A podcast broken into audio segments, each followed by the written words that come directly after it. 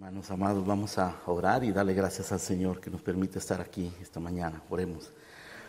Padre Santo, bendecimos tu nombre, agradecidos por esta maravillosa bendición de la comunión con los santos, con tu Santo Espíritu, con nuestro Señor Jesucristo, nuestro Redentor.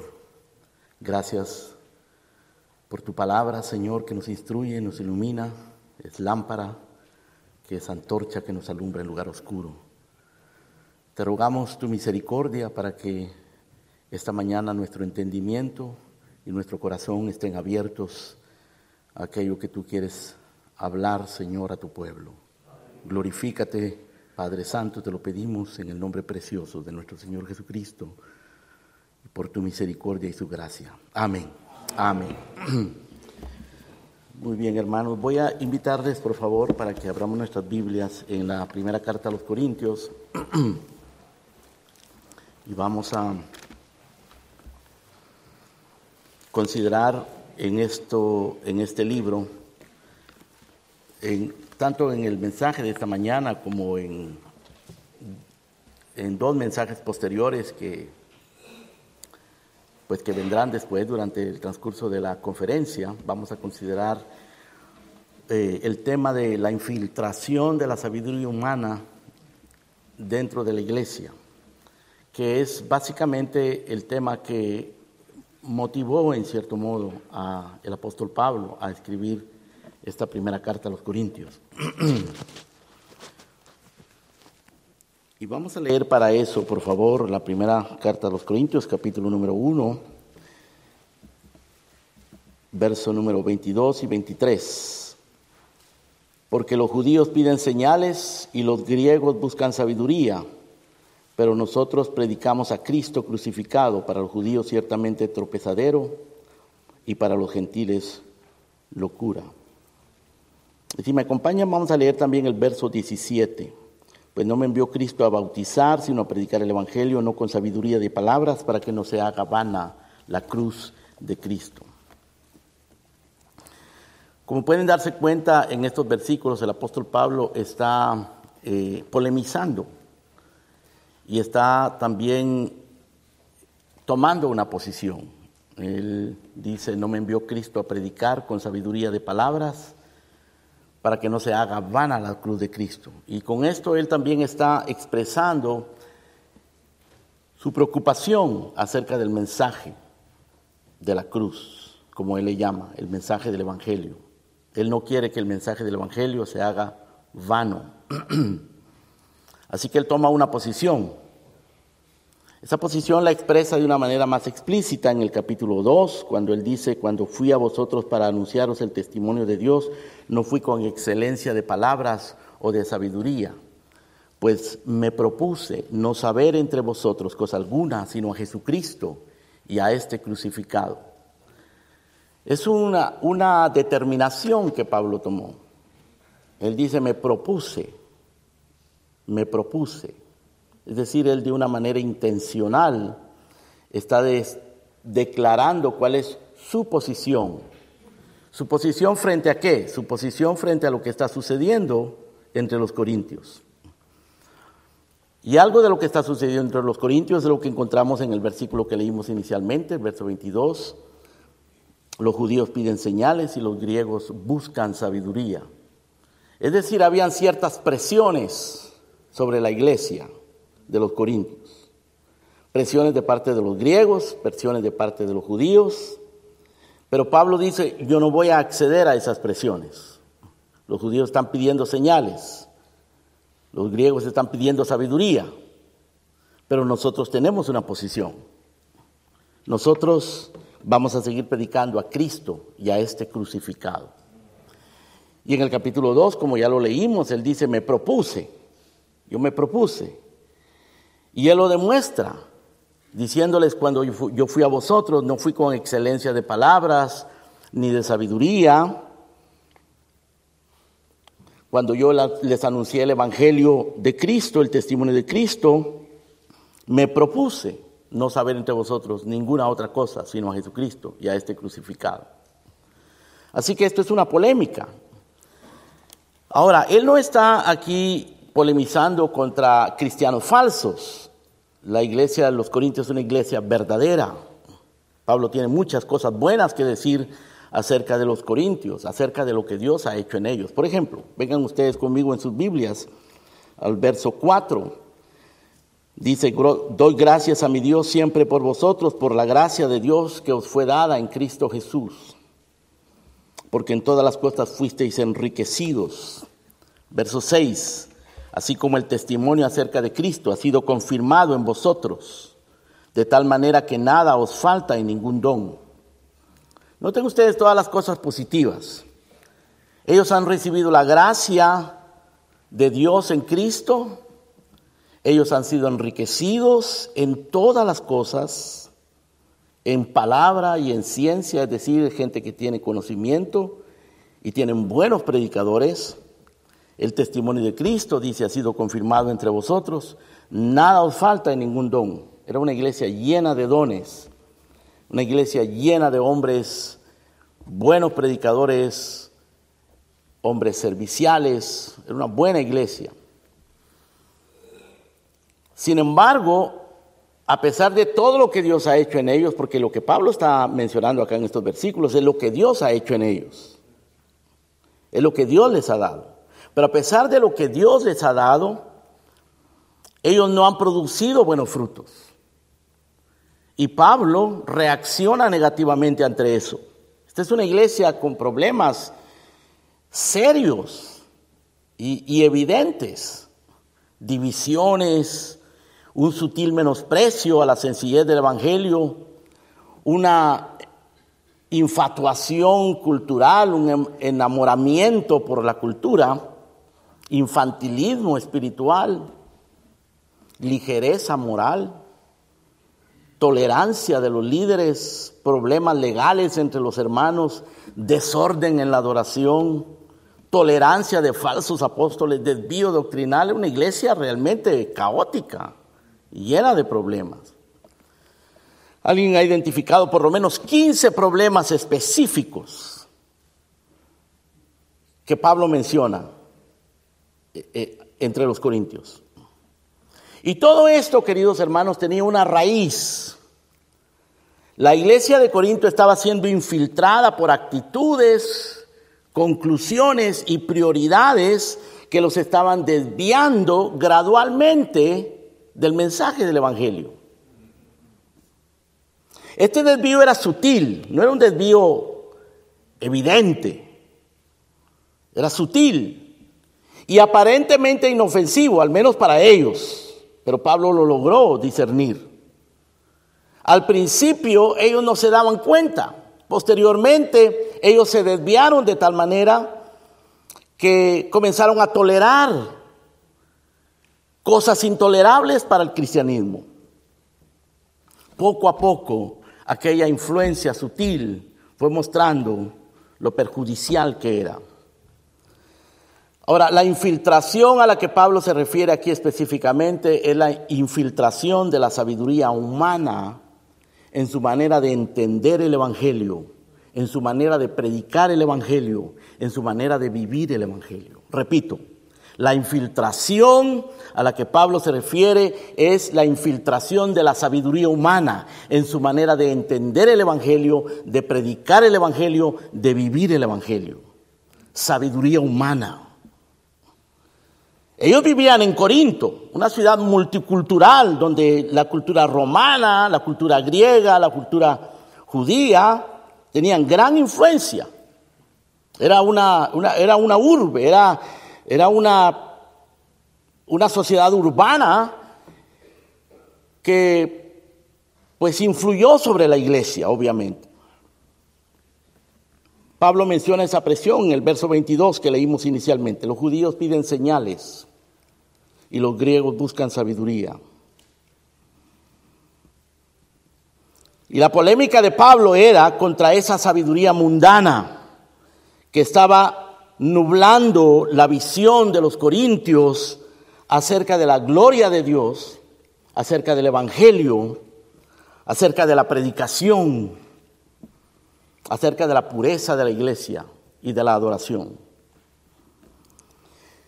Interesantemente, hermanos, en estos primeros capítulos, capítulo 1, capítulo 2, 3 de Primera de Corintios, Pablo usa por lo menos 20 veces la palabra sabiduría o la palabra sabio o algún derivado de esa palabra. Obviamente él está lidiando con este asunto.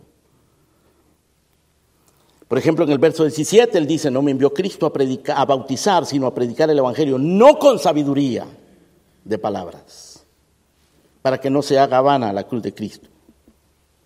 En el verso 19, él cita el Antiguo Testamento que dice, destruiré la sabiduría de los sabios y desecharé el entendimiento de los entendidos. En el verso 20 pregunta, ¿dónde está el sabio? ¿No ha enloquecido Dios la sabiduría del mundo? Pues ya que en la sabiduría de Dios el mundo no conoció a Dios, mediante la sabiduría agradó a Dios agradar a los creyentes por la locura de la predicación.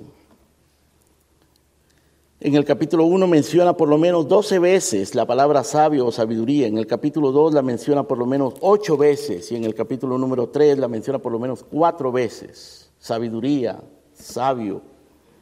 En algunos casos, porque Pablo habla de la sabiduría del mundo. Y que debemos rechazar la sabiduría del mundo infiltrada dentro de la iglesia. Y en otros casos habla de la sabiduría de Dios, la sabiduría oculta, la sabiduría revelada al pueblo, que es la que nosotros debemos de buscar. Esa es la polémica del apóstol Pablo. En los minutos que nos quedan, hermanos, quiero considerar con ustedes tres síntomas que se estaban manifestando entre los corintios de la infiltración de esta sabiduría y que nos deben hacer a nosotros o que nos deben provocar a nosotros ser, ser cuidadosos y vigilantes, porque esa infiltración no era solo para los corintios, no, no solo los corintios la sufrían, esa infiltración es una amenaza constante para todos nosotros. Es una amenaza constante para esta iglesia, para sus iglesias, para mi iglesia, para todos los creyentes. Por eso es que el Espíritu Santo dejó esto establecido acá.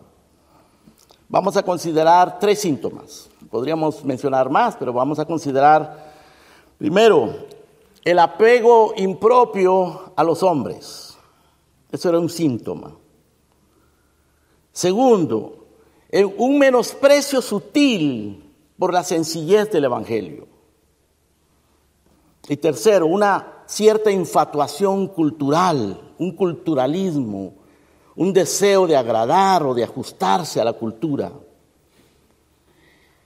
Y estas tres manifestaciones o estos tres mm, aspectos de la vida de los corintios eran, eran síntomas. Primero, el apego impropio a los hombres, del cual Pablo habla acá en el verso 12, cuando menciona, desde el verso 10 en adelante, él menciona eh, la necesidad, él hace un ruego para que, para que no haya divisiones entre los corintios. Dice el verso 10, os ruego hermanos por el nombre de nuestro Señor Jesucristo que habléis todos una misma cosa y que no haya entre vosotros divisiones, sino que estéis perfectamente unidos en una misma mente y en un mismo parecer. Divisiones. Pablo está preocupado por la posibilidad de divisiones o por la, manifestación de divisiones en la iglesia. Ahora, en el verso número 11, él nos dice de dónde viene esa preocupación. Él dice, porque he sido informado acerca de vosotros, hermanos míos, por lo de Cloé, que hay entre vosotros contiendas. Quiero decir que cada uno de vosotros dice, yo soy de Pablo, yo de Apolos, yo de Cefas, yo de Cristo.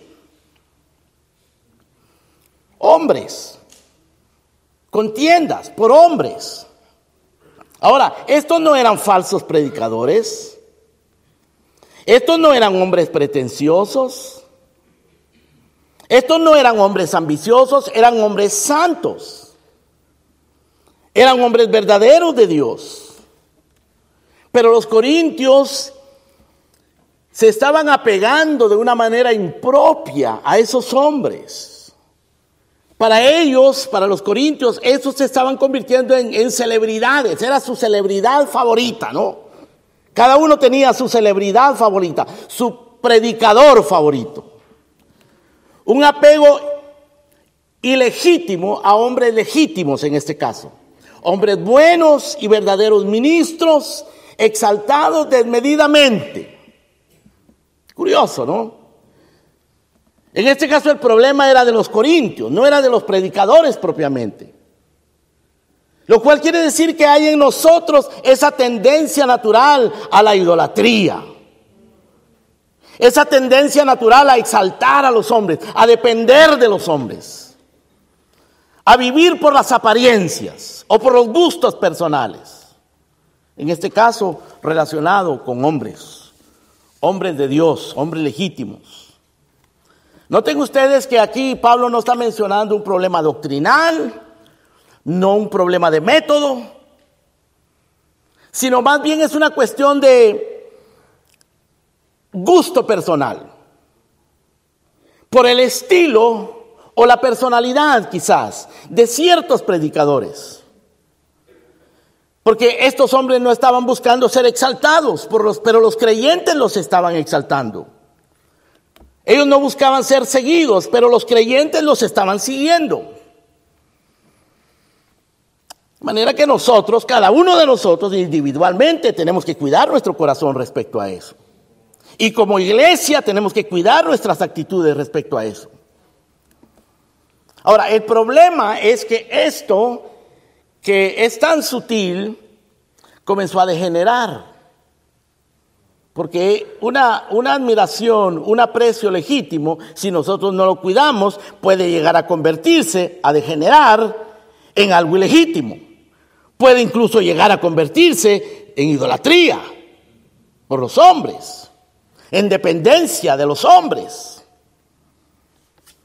Y también puede llegarse a convertir en un menosprecio por otros hombres buenos, otros hombres de Dios. Es decir, en preferencia de un cierto individuo, de una cierta personalidad, de un cierto estilo, pues el corazón nuestro, tan engañoso, comienza a menospreciar a otros.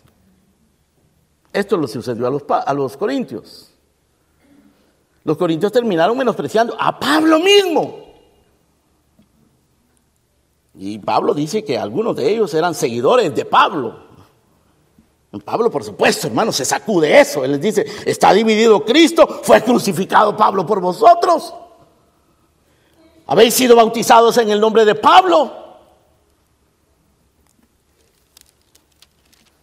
Ah, eh, los admiradores de Pablo, pues algunos de ellos terminaron menospreciando a Pablo, como le pasó a los, a los Gálatas, que estaban dispuestos a sacarse los ojos por Pablo cuando llegó por primera vez entre ellos, enfermo, lo recibieron como un ángel de Dios y luego se convirtieron en enemigos de Pablo. Hermano, la dependencia de los hombres, la admiración indebida a los hombres, es algo muy peligroso, muy peligroso. Y es un síntoma de la infiltración de la sabiduría carnal, mundana, es un síntoma de la tendencia a vivir por las apariencias. Por eso es que Pablo en el capítulo 3 pregunta en el verso 5, ¿qué es Pablo? ¿Qué es Apolos? Son servidores por medio de los cuales habéis creído, y eso según lo que cada uno ha concedido el Señor. Yo planté, Apolo regó, pero el crecimiento lo da Dios. Así que ni el que planta es algo, ni el que riega, sino Dios que da el crecimiento. Pero los corintios no estaban entendiendo esto. Así que ellos no solo comenzaron admirando a sus ministros favoritos, sino comenzaron a menospreciar a otros.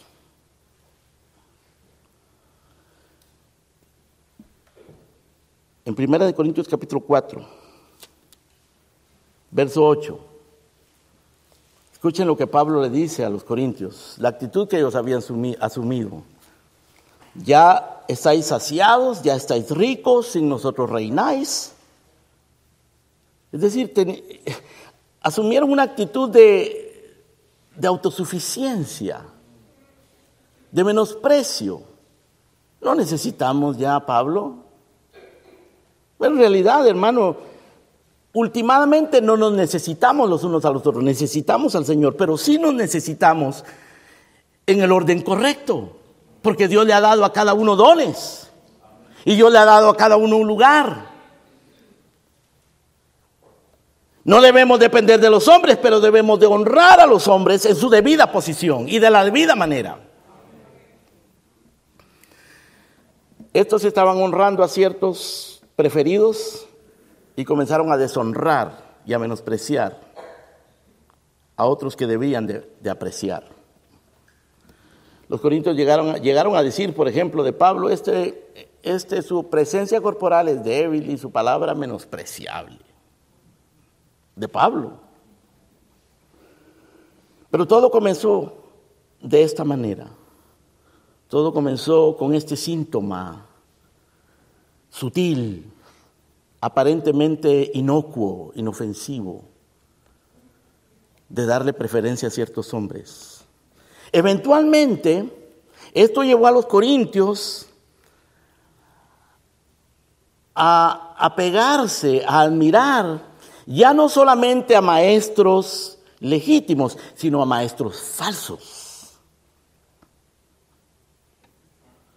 A maestros pretenciosos, manipuladores, impostores, falsos. Y los corintios los toleraron. Vean conmigo, por favor, la segunda carta a los Corintios, capítulo 10. Verso 7.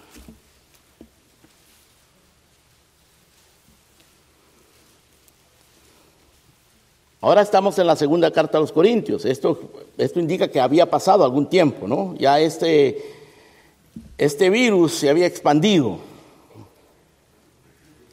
Ahora ya no es Pablo, Apolos, Cefas a quien admiraban. Ahora comienzan a admirar a otros, que ya no son Pablo, Apolos, Cefas, legítimos sino que ahora comienzan a admirar a otros extraños. Y Pablo les dice en el capítulo 10, verso 7, miráis las cosas según la apariencia. Si alguno está, si alguno está persuadido en sí mismo que es de Cristo, eso también piense por sí mismo que como Él es de Cristo, así también nosotros somos de Cristo.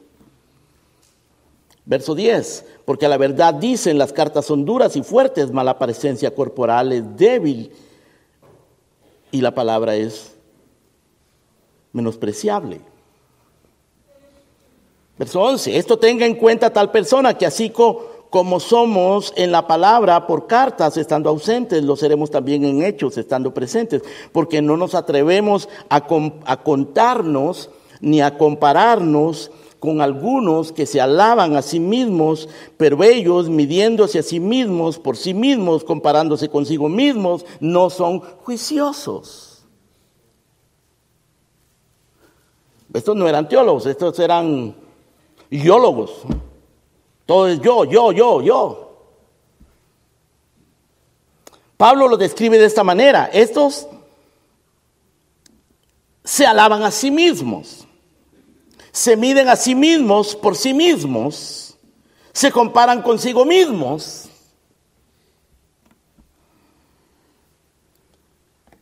No son juiciosos pero se le habían metido a los corintios en la iglesia y estaban ejerciendo influencia sobre los corintios. Verso número 15. No nos gloriaremos desmedidamente en trabajos ajenos, sino que esperamos que conforme crezca vuestra fe, seremos muy engrandecidos entre vosotros, conforme a nuestra regla, que es la regla de Dios. Ese era el problema. Problema sutil al principio problema grave posteriormente.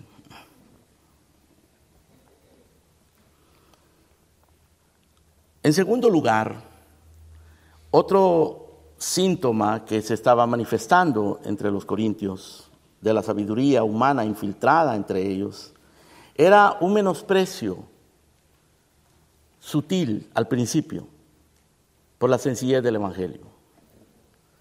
Una cierta sofisticación en su manera de concebir el Evangelio. Por esa presión de la que habla el capítulo 1, verso 22, los judíos piden señales, los griegos buscan sabiduría. Esa presión de la cultura, esa presión de, de los hombres, es peligrosa, hermanos. Y resistir esa presión requiere tomar una posición y pagar un precio.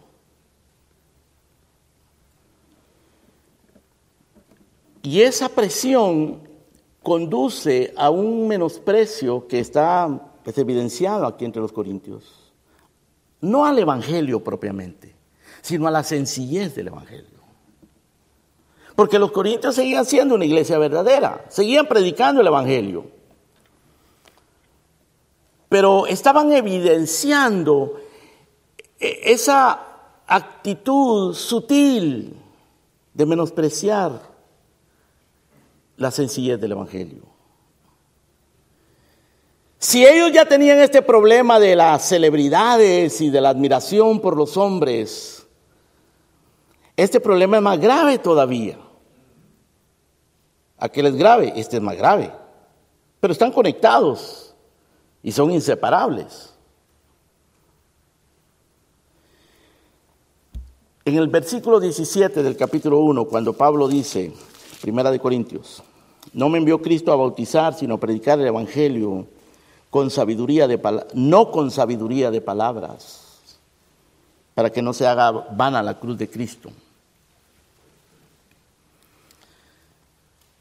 Evidencian, hermano, que Pablo estaba asumiendo esta posición, esta actitud de combatir la sabiduría humana en el mensaje del Evangelio, de no permitir que se que se infiltrara en su mensaje la sabiduría humana. Así que Pablo dice, no con sabiduría humana, porque esto hace vana la cruz de Cristo. En el verso 22, los, judíos piden señales, los griegos buscan sabiduría, pero nosotros predicamos a Cristo crucificado, para los judíos ciertamente tropezadero y para los gentiles locura. Noten ustedes, tropezadero, locura. Es decir, el mensaje sencillo del Evangelio era un tropezadero para los judíos. Era una locura para los gentiles. Y claro, a, ningún, a ningún predicador, hermano, le es grato predicar y encontrar que su mensaje es tropezadero para sus oyentes o locura para sus oyentes.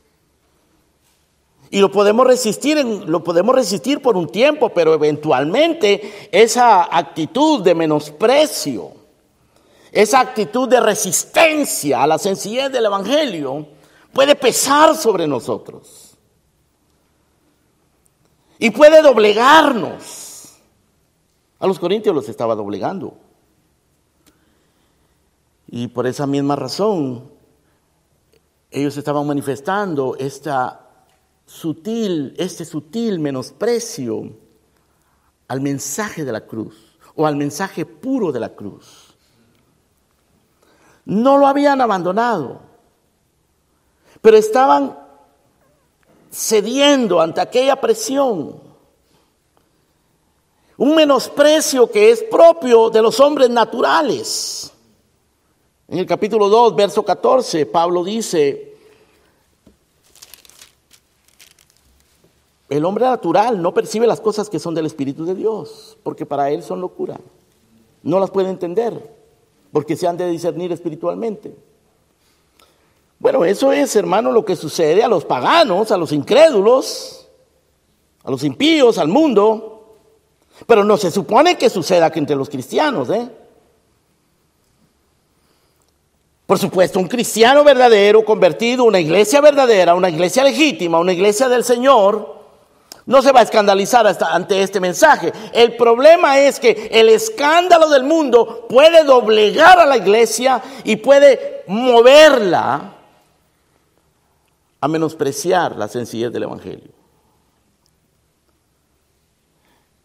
Como lo dije, era un menosprecio sutil, no era abierto. Ellos no estaban rechazando el Evangelio, solo que lo querían más adornado, más sofisticado, más impresionante, más atractivo. Porque el mensaje de la cruz es locura, es tropezadero. El mensaje de la cruz en su sencillez Claro, se puede predicar el mensaje de la cruz y adornarlo. Se puede predicar el mensaje de la cruz y hacerlo más atractivo, agregar elementos que lo hagan más impresionante, más sofisticado. Puede ser un poco de atractivo musical, o puede ser la personalidad de los predicadores, o pueden ser estrategias mediáticas, o eventos especiales. Hay muchas maneras sutiles. Porque se está hablando aquí de sabiduría, sabiduría humana. La sabiduría humana es tener buenas ideas. La sabiduría humana consiste en crear estrategias, modelos, métodos. Pablo dice, los judíos están pidiendo señales, los griegos están pidiendo sabiduría. ¿Qué vamos a hacer? Hay muchos pastores que se están preguntando, ¿qué vamos a hacer? Se nos están yendo los jóvenes. No hay jóvenes. ¿Qué vamos a hacer para que venga más gente a la iglesia? Están preguntando. ¿Por qué? Cuando nosotros comenzamos a preguntarnos esas cosas, es por, por la presión. La presión. Hay una cierta ansiedad ministerial una cierta ansiedad eclesiástica por ser más efectivos, ¿no? Y eso conduce a un menosprecio sutil del Evangelio. Algo que sea menos ofensivo, menos grotesco, menos simple. Menosprecio por la sencillez del Evangelio. Otra evidencia, otro síntoma que se estaba manifestando era, el de la de cierta infatuación cultural, que todo esto, por supuesto, va conectado, ¿no? La admiración indebida a los hombres, el menosprecio a la sencillez del Evangelio, pues viene conectado a una infatuación cultural un eh, afán de relevancia cultural, una ansiedad por la aceptación de sectores más amplios de la iglesia. A veces eso se disfraza de unidad. Tenemos que estar unidos. No podemos estar tan divididos. Tenemos que aceptar pues que somos diferentes. Sucede. Eso viene acompañado de cierta arrogancia cultural. Capítulo 4, verso 7.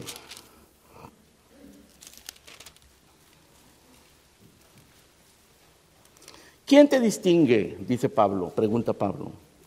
¿Qué tienes que no hayas recibido? Y si ya lo recibiste, ¿por qué te glorías como si no lo hubieras recibido?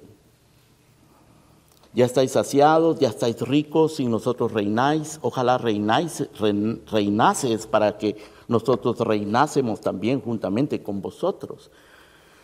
Pablo está hablando acá con, ironía. Les está diciendo, ustedes se sienten que ya reinan, se sienten que ya no necesitan lo que necesitaban al principio, ya no necesitan el mismo evangelio, ya no necesitan la misma predicación, ya no necesitan a los mismos ministros, están cambiando, su perspectiva les está cambiando, su manera de ver las cosas les está cambiando.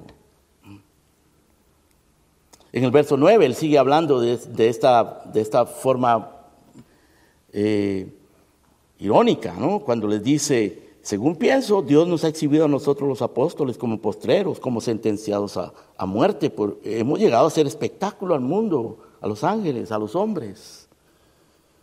Somos insensatos. Mas vosotros prudentes. Es decir, ese era el sentir que ellos tenían acerca de sí mismos, ¿no? Hemos crecido, hemos madurado, ahora somos más prudentes. Ahora alcanzamos a la gente de una manera más eh, eficiente, más eficaz. Y Pablo sigue con la insensatez esa. Somos insensatos, vosotros prudentes, nosotros débiles, vosotros fuertes, vosotros honorables, nosotros despreciados. Básicamente lo que Pablo está aquí describiendo, hermanos, el precio que él ha tenido que pagar por esta posición que asumió. Despreciado, débil, insensato. Esa era la, la impresión que los corintios estaban teniendo de Pablo. Presencia corporal débil, palabra menospreciable. Y Pablo reconoció más adelante, aunque soy tosco en la palabra, pero no lo soy en el conocimiento, le dice Pablo. Verso número 11, 4.11. Hasta esta hora padecemos hambre, tenemos sed, estamos desnudos, somos abofeteados, no tenemos morada fija. Nos fatigamos trabajando con nuestras propias manos, nos maldicen, bendecimos, padecemos persecución, la soportamos, nos difaman, rogamos, hemos venido a ser hasta ahora como la escoria del mundo, el desecho de todos. ¿Por qué? Por el mensaje de la cruz, por la sencillez del Evangelio. Por eso. Esa era la causa. Ah, pero los corintios no, ellos estaban bien, ellos eran sensatos, honorables, prudentes,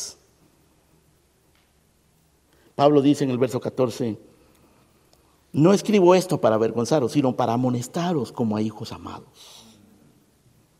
Porque aunque tengáis diez mil años en Cristo, no tendréis muchos padres, pues en Cristo Jesús yo os engendré por medio del Evangelio. Por tanto os ruego que me imitéis. ¿En qué quería Pablo que lo imitaran? En tomar esa posición, en asumir esa actitud de siervo del mensaje sencillo de la cruz. Detrás de todo esto, hermanos, hay una seducción satánica. Porque es lo que Satanás busca. Lo que Satanás busca es, desviar a la iglesia, ¿no? Y claro, Satanás desvía a la iglesia de una manera muy sutil. Él nunca lo hace de una manera frontal, explícita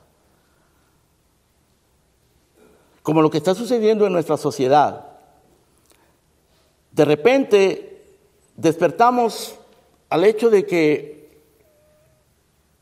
de que las agendas homosexuales, de que la abundancia del aborto están dominando nuestra sociedad.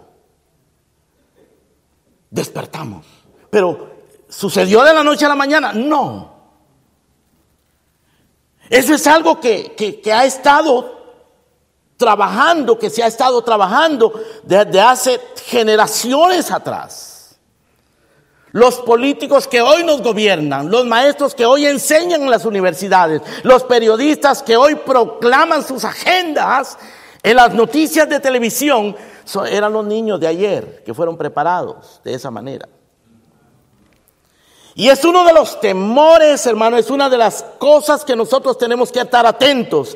Si esa infiltración la permitimos hoy día, los ministros de mañana serán los apóstatas. Si nosotros toleramos eso, Pablo dice un poco de levadura, leuda toda la masa.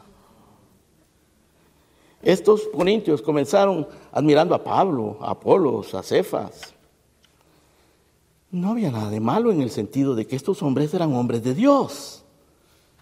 Pero sí, sí, era muy malo que la actitud de ellos no era una actitud sana, no era una actitud espiritual.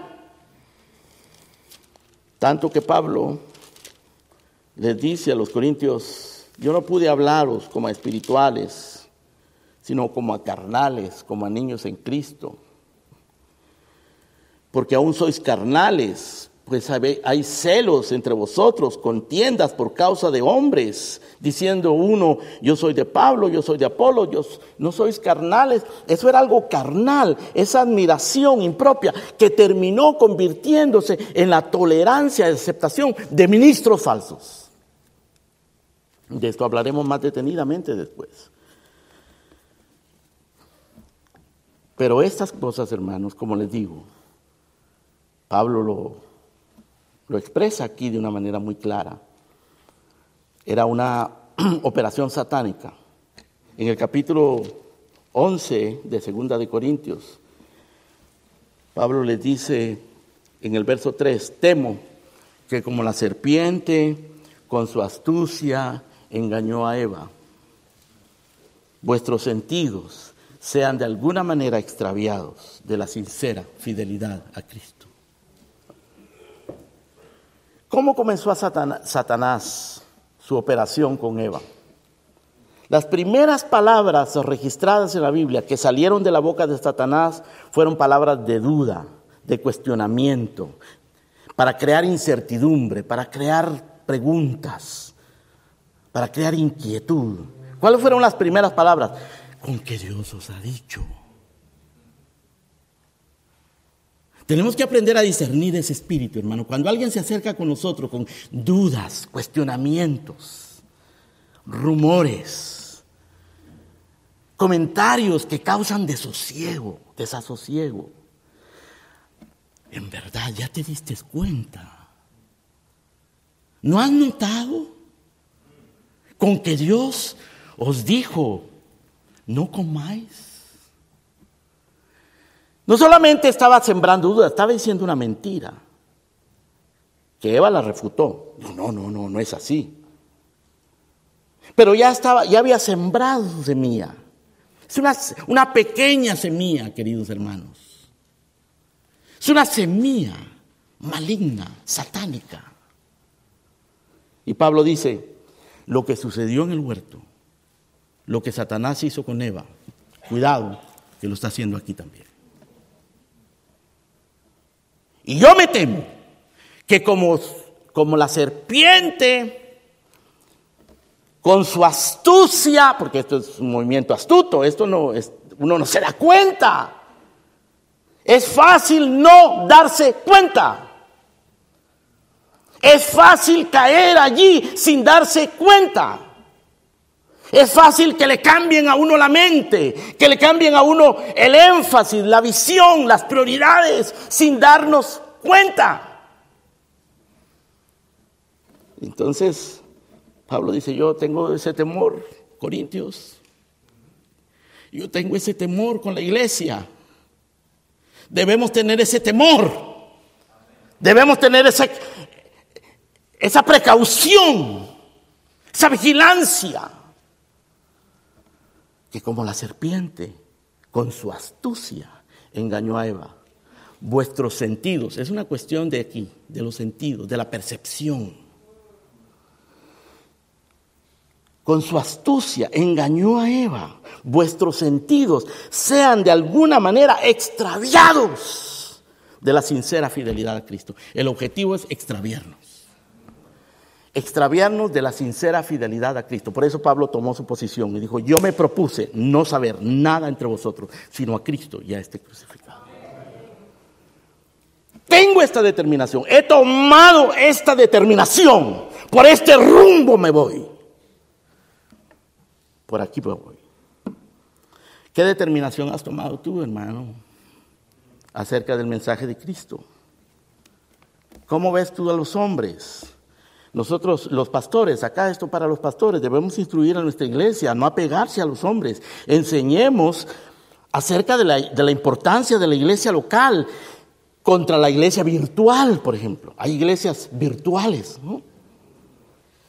Y hoy es muy fácil volverse seguidor de predicadores virtuales, que son maestros de los, de los medios sociales y son maestros de la logística para crear eventos y para crear celebridades. Es muy fácil hoy. Algunos de los mejores predicadores están allí, al alcance de la mano. Simplemente con un clic en el teléfono o en la computadora. Y son tan buenos que cuando miras a tu predicador local, te sientes como medio decepcionado, ¿no? Y aquellos eventos masivos, también organizados, son tan impresionantes. Y lo que ahí se siente, la, la electricidad que ahí se siente, no se siente en tu iglesia local. Y las celebridades y los artistas impresionan. Y, tú ves, le, ponen la cámara a la gente con las lágrimas. Y las manos levantadas. Y, y aquello impactante. Tú no lo sientes en la iglesia, tú no lo ves en la iglesia. Y tu pastor luce tan chiquito.